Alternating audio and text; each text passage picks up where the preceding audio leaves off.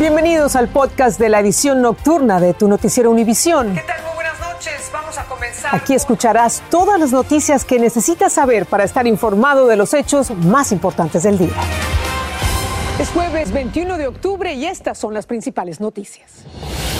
Con la muerte de Brian Laundrie y de su novia Gaby Petito, persiste la intriga sobre qué pasó entre ellos en su viaje de aventura que acabó en tragedia.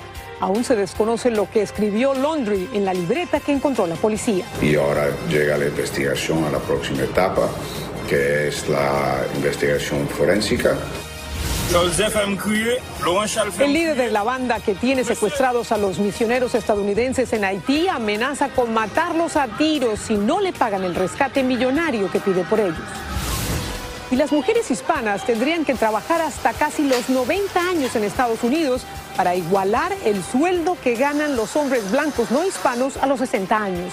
Es el resultado de un estudio sobre la disparidad salarial. Que es injusta y discriminatoria hacia las mujeres por el solo hecho de ser mujeres. Comienza la edición nocturna. Este es Noticiero Univisión Edición Nocturna con Patricia Yañot. ¿Qué tal? Muy buenas noches. Vamos a comenzar con la muerte de Brian Laundrie, quien era buscado desde hacía semanas para interrogarlo por el asesinato de su novia, Gaby Petito. Sus restos se encontraron en una reserva natural de Florida entre pantanos y animales salvajes. La autopsia determinará de qué murió, pero lo que quizás nunca se sepa es qué pasó entre esta pareja para que el viaje de aventura que realizaban por carretera terminara trágicamente con la muerte de ambos. Guillermo González tiene lo último de este sonado caso. Tras más de un mes de búsqueda, el FBI confirmó el hallazgo de los restos de Brian Laundrie, el joven de 23 años que era considerado persona de interés en la muerte de Gaby Petito, quien fue estrangulada el pasado 19 de septiembre y su cadáver encontrado en un parque de Wyoming. Mediante un comunicado, el FBI dijo en su cuenta de Twitter, una comparación de los registros dentales confirma que los restos humanos encontrados en la reserva forestal T. Maverick Carton son los de Brian Laundrie. Durante semanas enteras, cientos de oficiales de policía y de agencias federales rastrearon el inmenso parque localizado en el condado Lee al oeste de Florida sin ningún resultado. Recientemente ambos padres de Laundrie se sumaron a la búsqueda y viajaron al lugar donde se realizaba cuando empezó a buscar a los padres, donde sabían obviamente en donde él iba cuando estaba en ese terreno de miles de miles de acres, lo encontraron bastante fácil y bastante pronto. So, ellos fueron un ayudo tremendo en encontrarlo y sus cosas personales. Según el reporte inicial de las autoridades, los agentes solo hallaron restos óseos y por eso fue necesario acudir a registros dentales y a pruebas más avanzadas para establecer que en efecto se trataba del joven de quien se cree fue la última persona que vio a Gaby Petito. Más temprano, el alguacil del condado Lee se refería a la enorme dificultad que tuvieron los agentes durante semanas de búsqueda. Estamos hablando de un área donde hay niveles de agua casi hasta el pecho, serpientes mocasín, lagartos, y esos héroes están allá y no podemos cambiarlo. Podemos hacer justicia. Con el hallazgo de los restos de Laundry finaliza una dolorosa historia que empezó con dos jóvenes que salieron de paseo en condiciones totalmente distintas. Terrible esta historia, Guillermo, impresionante. Bueno, con el hallazgo de los restos de este hombre, ¿se cierra el caso, supongo, o qué sigue ahora? Terrible, definitivamente, Patricia. Según ex, un ex agente del FBI a quien consultamos, el caso podría cerrarse. Lo más doloroso de todo es que la familia de Gaby Petito probablemente nunca podrá cerrar su duelo. Es el final de una terrible historia que sigue causando una enorme consternación. Patricia vamos a ver si los papás de él hablan, porque seguramente saben algo. Gracias, Guillermo, por tu historia. Vamos a pasar ahora a Haití, donde el líder de una banda criminal que tiene secuestrados a 16 misioneros estadounidenses y a un canadiense subió el tono de sus amenazas. Dijo que si no le pagan el rescate de 17 millones, los matará a balazos. Los raptores pertenecen a una de cientos de bandas que operan en Haití con absoluta impunidad. Pablo Gato tiene las imágenes de esta amenaza criminal. Las negociaciones parecen no prosperar y el líder de la pandilla haitiana 400 Mabusú lanzó una clara advertencia. Juro por el trueno que si no me dan lo que pido, meteré a todos una bala en la cabeza, amenazó. Se le busca por asesinato. Aquí, con una máscara del hombre araña y una botella en la mano, dice que las armas le dan de comer. Los misioneros fueron secuestrados en Puerto Príncipe, pero pueden estar en cualquier lugar son de la organización religiosa Ministerio de Ayuda Cristiana, basada en Ohio. Recen por los secuestradores, declaró la iglesia, añadiendo que Dios dice que hay que amar a nuestros enemigos. Pero en Haití, centenares de personas desafiaron el miedo a las pandillas y salieron a las calles para exigir la liberación de los misioneros. Construyen las escuelas y hacen todo por nosotros. Los necesitamos, dijo este hombre que acusó al gobierno de ineficaz y corrupto. El padre Michel Brand fue secuestrado durante tres semanas. Fue como estar en un agujero negro. Nos llevaban de un escondite por diosero a otro y al final no nos daban ni comida, afirmó. La portavoz de la Casa Blanca es de origen haitiano. Haremos todo lo que podamos para resolver esta situación, declaró. Si se paga este rescate, todos seremos secuestrados, afirmó este otro religioso desde Haití. Algunos se preguntan si el Pentágono prepara un rescate en caso de que piense que la vida de los religiosos realmente está en peligro. Hay 16 estadounidenses y un canadiense. Entre ellos hay cinco niños, uno de tan solo ocho meses de edad. En Washington, Pablo Gato, Univisión. Increíble. Ojalá que se pueda hacer algo por ellos. En temas migratorios, una organización de derechos humanos tuvo acceso a reportes internos de la patrulla fronteriza de Estados Unidos y encontró que desde el año 2016 sus agentes habrían cometido serias irregularidades y abusos contra los migrantes que detienen y procesan. Desde McAllen, Texas, Pedro Rojas nos cuenta más. El trato que agentes de la patrulla fronteriza dan a solicitantes de asilo es ahora cuestionado por observadores de derechos humanos que lograron obtener reportes internos de 162 casos que revelan que desde el 2016 hasta 2021 se han cometido serios abusos a inmigrantes cuando están en custodia en los Estados Unidos, cargados de insultos verbales y asaltos físicos. En Reynosa, México, José Amador dice que las autoridades ignoraron los documentos que presentó. Yo tengo amenazas mi vida, mi familia corre peligro. Yo les puse a la gente de migración, mire esto y esto. No, yo no te puedo ayudar. La abogada Jennifer Harbury da asesoría legal a inmigrantes en Reynosa, México y señala que el gobierno estadounidense pone a los más vulnerables en alto riesgo al devolverlos a una de las ciudades más violentas del vecino país. Los padres tienen que decidir si sigo cruzando con mi hijo y ellos van a seguir devolviéndolos. Uno de estos días van a ser secuestrado o asesinado o violado. En un comunicado a Univision, el Departamento de Seguridad Nacional indicó, el departamento no tolera ninguna forma de abuso o mala conducta.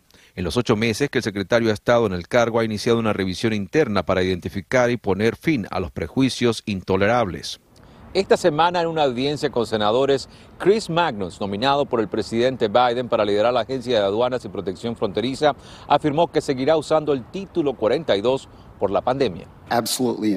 Creo que es absolutamente imperativo que hagamos todo lo posible para detener la propagación del COVID y el título 42 está autorizado por los Centros para el Control y Prevención de Enfermedades, destacó. Me imagino que debe ser frustrante cuando los devuelven.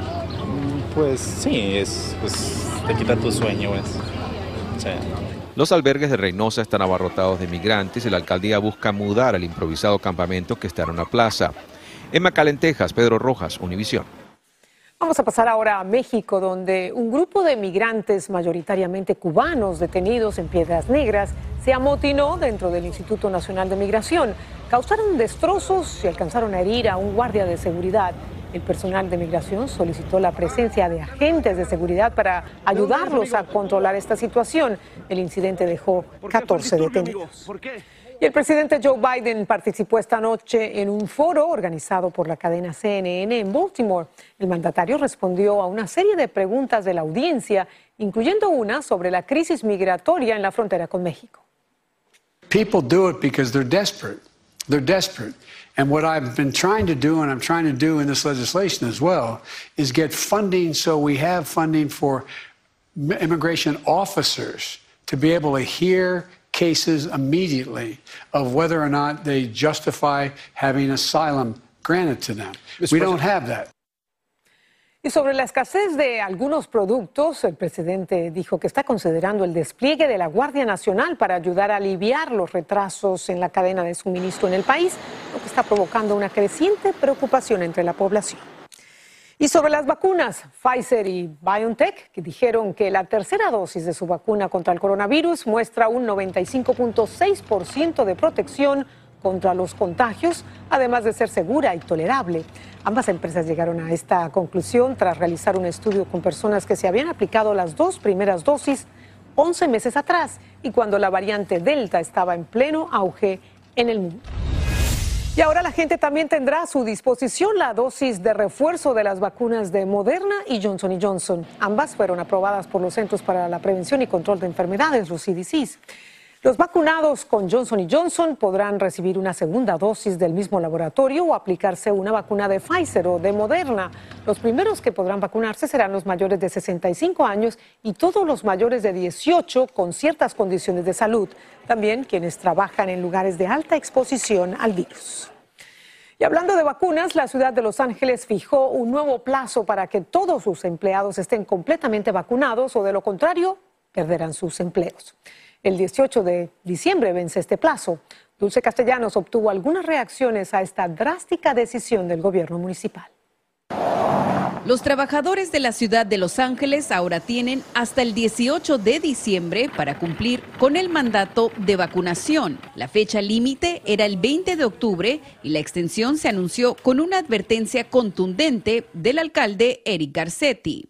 Permítanme ser claro, cualquier empleado que se niegue a vacunarse en esta fecha debe estar preparado para perder su trabajo.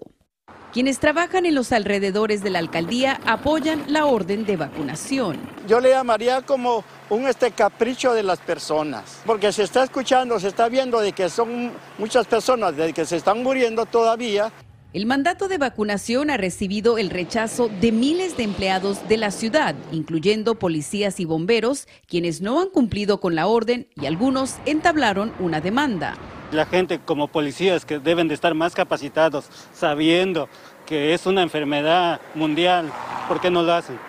El sindicato SEIU 721, que representa a algunos trabajadores, ha estado negociando con la ciudad para proteger los derechos de los empleados, quienes podrán obtener una excepción por motivos médicos y religiosos. La resistencia a la vacuna contra el COVID-19 preocupa a los miembros de la comunidad que dicen ser susceptibles a una complicación por el contagio del virus. Está mal porque habemos muchas personas que somos muy débiles y fácil nos enfermamos. Por el momento la propuesta está pendiente y está siendo analizada por un comité. Aún se espera la aprobación del Consejo y el alcalde Garcetti para que entre en efecto. En Los Ángeles, Dulce Castellanos, Univisión.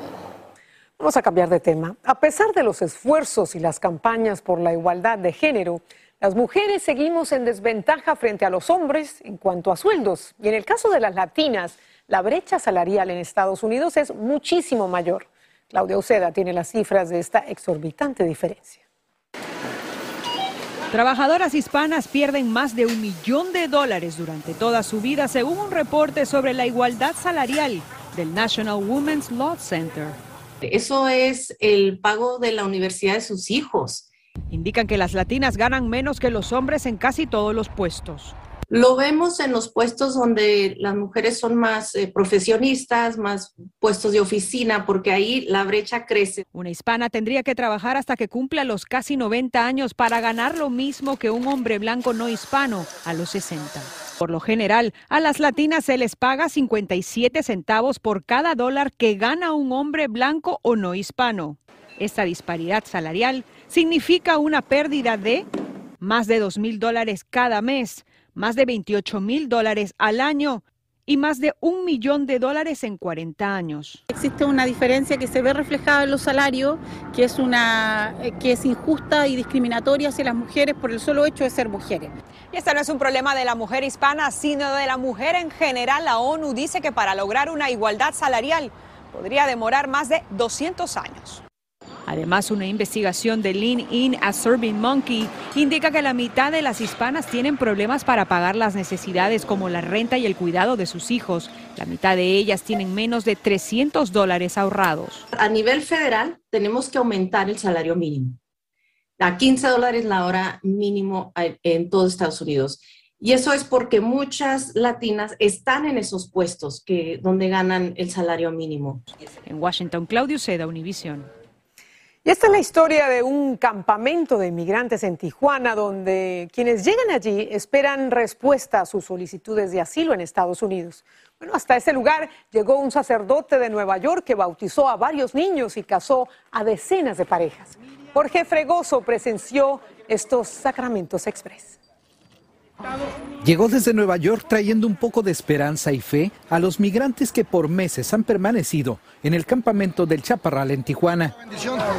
Es el sacerdote Fabián Arias de la Catedral de San Pedro en Manhattan, quien arribó a esta frontera para defender a los que no tienen voz y viven en condiciones precarias. Deberían tener un lugar mucho más digno, gente que vive, es lo que nosotros llamamos en Estados Unidos homeless, viven en la calle. Pero también vino a ofrecer el sacramento del bautismo a los niños y matrimonio a los que no están casados y que al pedir asilo pudieran ser separados por autoridades migratorias al no contar con ninguna prueba de que son familia. Y evitar la separación de la familia. En este momento están miles de niños que estamos recibiendo en Nueva York y, y que no tienen sus padres. Es el caso de esta familia de Honduras. Tienen poco más de dos años en México y quisieron aprovechar esta oportunidad para seguir juntos y también ver si el documento les servirá en la corte. Si no es así, pues todo lo hacemos por amor. En dos días se han unido en matrimonio alrededor de 30 parejas. La ceremonia dista mucho de ser la boda de ensueño, pero significa mucho para estos matrimonios que hoy recibieron la bendición. Si uno logra obtener el permiso a la hora de entrar al otro lado,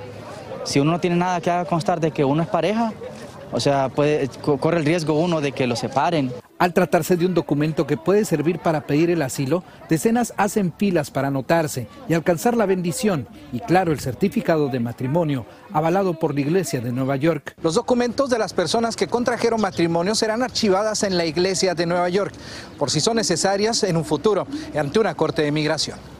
Tijuana, México, Jorge Pregoso, Univision. Felicidades a en breve, el régimen de Nicaragua detuvo a dos altos ejecutivos de la principal asociación de empresarios del país. Los acusa de lavado de dinero. Y los ecuatorianos se manifiestan a favor y en contra de las reformas laborales del presidente Lazo. Estás escuchando el podcast de tu noticiero Univisión. Gracias por escuchar. Le dijeron sí cuál es el tema Este es el preciso momento en que son detenidos por la Policía Nacional de Nicaragua los empresarios Michael Healy y Álvaro Vargas, presidente y vicepresidente del Consejo Superior de la empresa privada. El Ministerio Público les dictó 90 días de prisión para ser investigados por un supuesto delito de lavado de dinero, así como por realizar actos que menoscaban, dicen, la independencia, la soberanía y la autodeterminación, entre otros cargos. Estos arrestos estos se suman a los de 37 opositores, incluyendo siete aspirantes a la presidencia de Nicaragua. Seguidores y detractores del presidente de Ecuador, Guillermo Lazo, salieron a las calles para manifestarse a favor y en contra de las reformas laborales propuestas por el mandatario. Los partidarios de Lazo respaldaron el estado de excepción decretado por el gobernante para enfrentar la narcoviolencia pero los sindicatos y otras organizaciones sociales rechazaron sus políticas económicas y laborales para sacar al país de la crisis causada por la pandemia. Y en Chile, agentes de la Marina y policías antidisturbios dispararon gases lacrimógenos contra pescadores que se manifestaban en el muelle Prat del puerto de Valparaíso. Los pescadores le exigen al gobierno que les permita volver a trabajar en esta zona tras ser trasladados en 2013 a otro punto debido a la construcción de un muelle. Vamos a la pausa. Al regresar, Nueva York inaugura una plataforma de observación a más de mil pies de altura. Les mostramos en solo instantes. Estás escuchando el podcast de tu noticiero Univisión. Gracias por escucharnos. Si padece de vértigo miedo a las alturas, este lugar no es para usted. ¿Por qué? Bueno, porque en Manhattan se inauguró una nueva plataforma de observación que le ofrece a los turistas una vista de Nueva York como nunca han experimentado. El Summit One Vanderbilt es obra del artista Kenzo y cuenta con tres niveles de cristales y espejos. Como ven, los visitantes pasean con la sensación de estar flotando en el aire a una altura de 1.200 pies, desde donde pueden contemplar estas impresionantes panorámicas. Otra razón para visitar Nueva York. Gracias, muy buenas noches, que descansen. Así termina el episodio de hoy de Tu Noticiero Univisión. Gracias por escucharnos.